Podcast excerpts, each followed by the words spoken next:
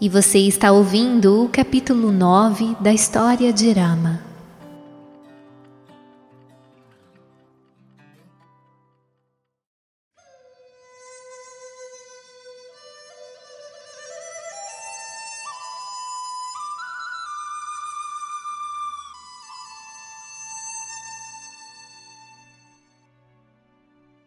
Certa noite, o imperador teve sede e quis beber um pouco d'água. Como não gostava de acordar as rainhas adormecidas, ele mesmo verteu em um pequeno copo a água de um jarro próximo à cama. Enquanto bebia, observou que a sua mão não estava firme e que os seus dedos tremiam. Depois disso, não conseguiu mais dormir. A sua mente mergulhou em uma infinidade de pensamentos. Finalmente inferiu que a velhice lhe trouxera debilidade e decidiu que não deveria mais administrar o império. Qualquer tentativa de governar o povo sem força no físico e na vontade só poderia significar confusão e calamidade. Contou os minutos para que, assim que o dia raiasse, pudesse comunicar a sua decisão aos seus ministros. Por fim, a noite se dissipou e deu lugar à luz. Após o término das suas abluções matinais e rituais de adoração diária, Dasharata ordenou que os camareiros chamassem os ministros, os líderes do povo e os sacerdotes para uma reunião especial no palácio. Em cumprimento à ordem do imperador, todos os que ele convocara reuniram-se bem cedo e o aguardaram. O soberano prostrou-se aos pés de Vashista e informou-o dos acontecimentos da noite anterior, assim como a torrente de pensamentos que haviam suscitado nele. Declarou que resolvera colocar o ônus da administração imperial sobre Irama e rogou que não se levantasse nenhuma objeção à sua proposta. Queria ainda que se tomassem logo todas as providências para a realização do seu desejo. O primeiro-ministro, Sumantra, anunciou a decisão à Assembleia. Os ministros, cortesãos, cidadãos, sacerdotes e eruditos ali reunidos aplaudiram as notícias com jubilosa aprovação, exclamando animadamente: Oh, quão auspicioso, quão afortunados somos nós! Os seus aplausos subiram aos céus. Vashista ergueu-se do seu assento. Imperador, o Senhor não precisa se preocupar nem um pouco a esse respeito. Rama está, sob todos os aspectos, apto a exercer esse grande papel.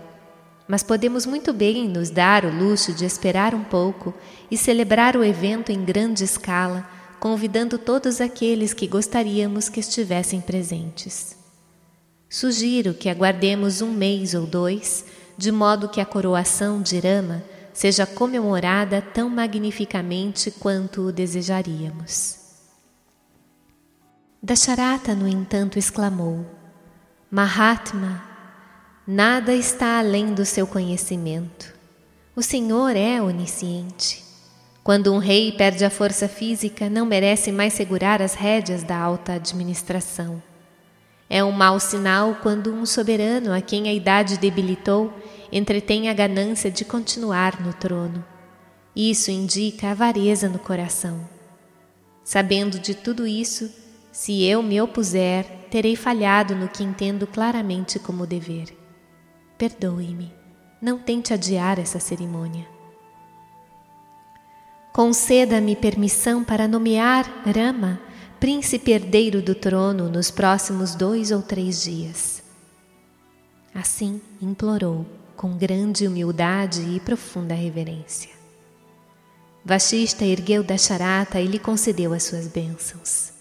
Ponderou então: Ó oh, rei, o casamento de Rama também aconteceu no impulso do momento.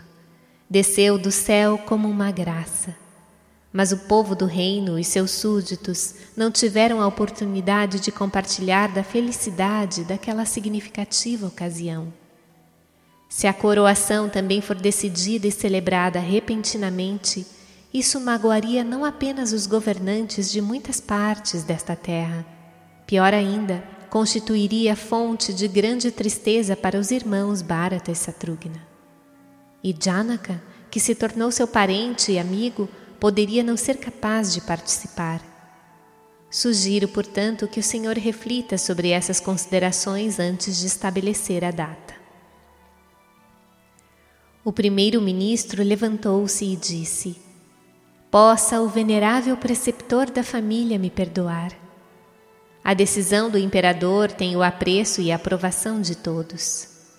Como seu nome indica, Ramachandra é como a lua que repele o calor ardente e restaura a todos o frescor e o conforto.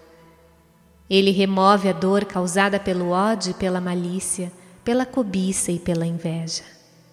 Não deve haver demora por qualquer motivo para coroá-lo herdeiro do trono. Por favor, emita as ordens necessárias, ó imperador.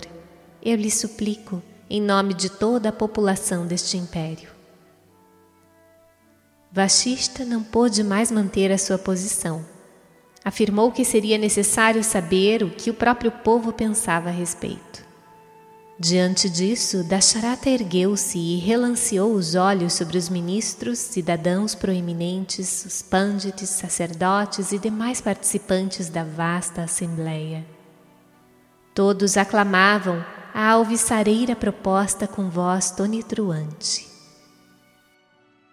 Em meio àquele entusiasmo, um cidadão pertencente a um grupo assaz importante ergueu-se e exclamou: Maharaja, os poderosos imperadores da sua linhagem cuidaram de nós, os súditos deste império, como se fôssemos seus próprios filhos. Este reino de Koshala alcançou prosperidade e paz devido ao zelo e ao carinho dos Ikshvaku. Rama o seu filho mais velho, é rico em virtude, extremamente devotado aos caminhos da retidão e tão heróico quanto o chefe dos deuses. E, acima de tudo, possui habilidade para reinar sobre os três mundos. É, na verdade, nossa boa sorte que o Senhor acalente a ideia de coroá-lo herdeiro do trono. É indubitavelmente a nossa sorte. Após o cidadão ter se pronunciado em nome de todos os súditos do reino, Dasharata dirigiu-se aos participantes da reunião. Membros desta Assembleia, durante todos estes anos tenho governado este império ao longo do caminho estabelecido pelos meus ancestrais e protegido seu bem-estar e prosperidade com o melhor das minhas habilidades e com o sincero desejo de promover o bem do mundo inteiro. Passei todos os anos da minha vida sob a sombra deste guarda-sol branco que está sobre o meu trono. Agora sou um velho. Percebi que o meu vigor e vitalidade física declinaram.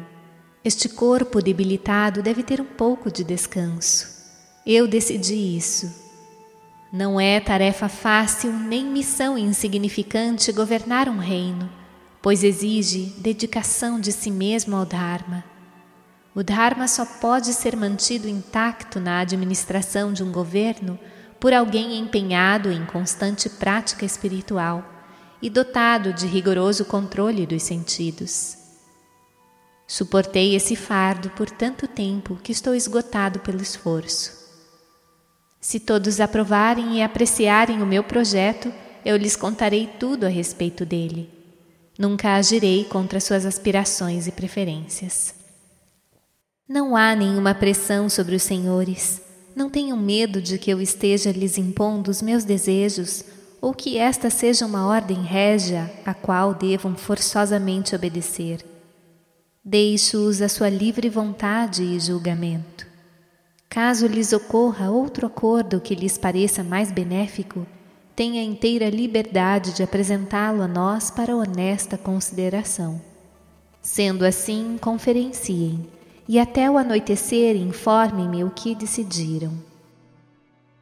Mesmo antes que Dasharata concluísse a sua fala, a assembleia ficou inquieta e agitada, como um bando de pavões sob um céu nublado que promete chuvas e trovoadas.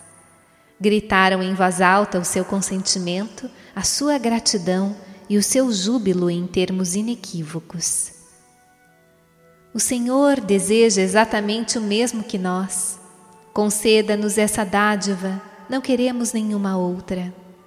Ah, esta é realmente uma imensa boa sorte. Glória ao príncipe herdeiro Ramachandra, glória a Dasharata e Arama. Os seus aplausos rasgaram o firmamento.